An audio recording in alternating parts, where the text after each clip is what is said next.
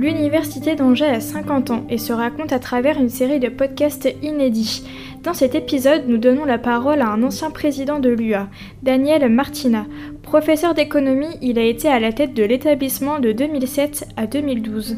Son mandat a notamment été marqué par l'application de la loi d'autonomie des universités, autrement dit la loi LRU, qui a été promulguée en août 2007. Elle a permis à l'UA de mettre l'accent sur ses priorités. Ici, Daniel Martina l'explique à travers son témoignage. C'était une loi qui, pour moi, est une des grandes lois du dernier demi-siècle, avec la loi Edgar Faure, la loi Savary et, celle-ci. Et euh, elle est importante de mon point de vue euh, sous plusieurs aspects. Elle est importante parce que euh, en reconfigurant le conseil d'administration, elle permet de définir véritablement une stratégie dans le cadre d'une assemblée qui discute euh, de sa stratégie.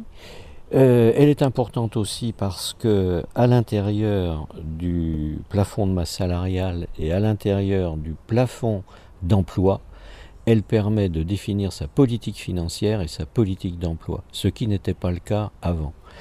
Alors évidemment, euh, tout est soumis à ces deux plafonds. Combien dispose-t-on de postes Combien dispose-t-on de masse salariale Et puis, et en annexe, quelle est la dotation globale de fonctionnement Mais il n'en demeure pas moins que, pour moi, qui ai connu les deux systèmes, avant et après, dans l'application de la stratégie de l'Université d'Angers, j'ai vu la différence sur le plan du choix et de l'efficacité.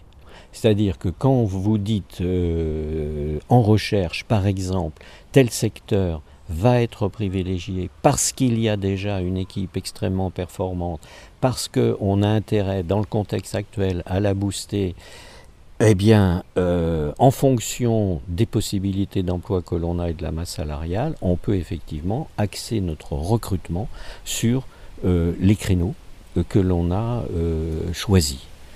Et, ça, à mon avis, c'est absolument, c'est absolument essentiel parce que au lieu de dépendre euh, d'une, hmm, politique nationale qui distribue les postes sans véritablement de stratégie et d'ancrage local et régional, eh bien là, le transfert de responsabilité se fait véritablement.